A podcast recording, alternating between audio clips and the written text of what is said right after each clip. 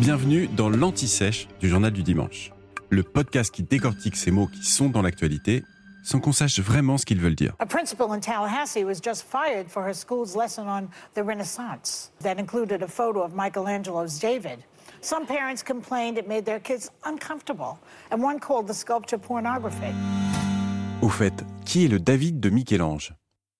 David est une statue et c'est l'un des chefs-d'œuvre de Michelangelo Buonarroti, connu sous le nom en France de Michel-Ange.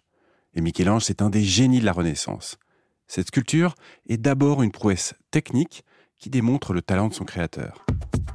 Après un passage à Rome puis à Sienne, Michel-Ange revient à Florence et se voit confier une commande. Il s'agit de réaliser une statue dans un bloc de marbre de Carrare, qui est situé aussi en Toscane, gisant sur le dos et destiné à orner le Duomo di Firenze, la cathédrale de la ville.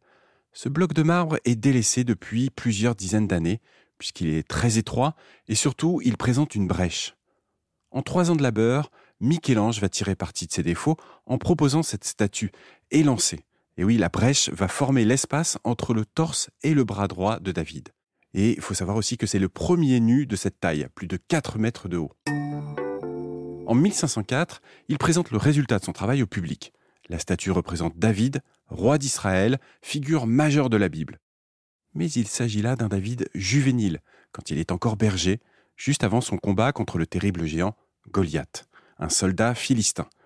David est élancé, le corps en tension, et il tient sa fronde dans la main gauche, arme qui lui permettra de battre son opposant et qui fera de lui le héros d'Israël et le symbole aussi de la force du peuple contre les tyrans.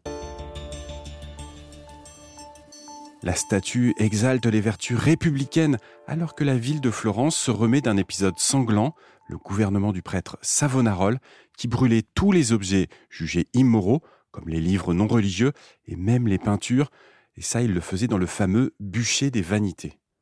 David semble fort et en colère, comme pour défendre les libertés républicaines. Une commission de sages, dont, excusez du peu, Léonard de Vinci et Botticelli, décide de placer la statue devant le Palazzo Vecchio, siège du gouvernement florentin et symbole de sa puissance.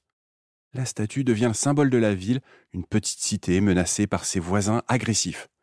David va rester sur cette place jusqu'en 1873. Il est depuis abrité dans la galerie de l'Académie et c'est une réplique qui trône maintenant sur la place de la Seigneurie. Si vous regardez la statue avec des enfants ou si vous avez l'esprit un peu mal tourné, vous allez peut-être vous demander pourquoi, David a un petit pénis. Eh ben, c'est assez frappant quand on le regarde, et surtout assez fréquent sur les statues. Et en fait, il y a une raison. Les Grecs et les Romains adoraient représenter les hommes nus et musclés, et c'était tout à fait normal pour eux. Les sculpteurs en rajoutaient même un peu. Il n'était pas rare de voir des statues avec huit abdominaux au lieu de six naturellement. Ces muscles montraient leur force, leur courage, des vertus pour eux. Mais il ne fallait pas montrer des sexes trop importants, car cela faisait penser que ces personnages se laissaient aller au plaisir de la chair ce qui était mal vu. Et à la Renaissance, on reprend ces codes grecs et romains. Vous venez d'écouter l'Anti-Sèche du Journal du Dimanche, le podcast qui répond à la question que vous n'osiez pas poser. Je suis Vivien Vergniaud et si vous avez aimé ce podcast, mieux si vous voulez écouter d'autres épisodes préparés par la rédaction du JDD, c'est facile. Abonnez-vous, suivez-nous, c'est gratuit. On vous donne rendez-vous trois fois par semaine en podcast et tous les jours sur le JDD.fr. À bientôt.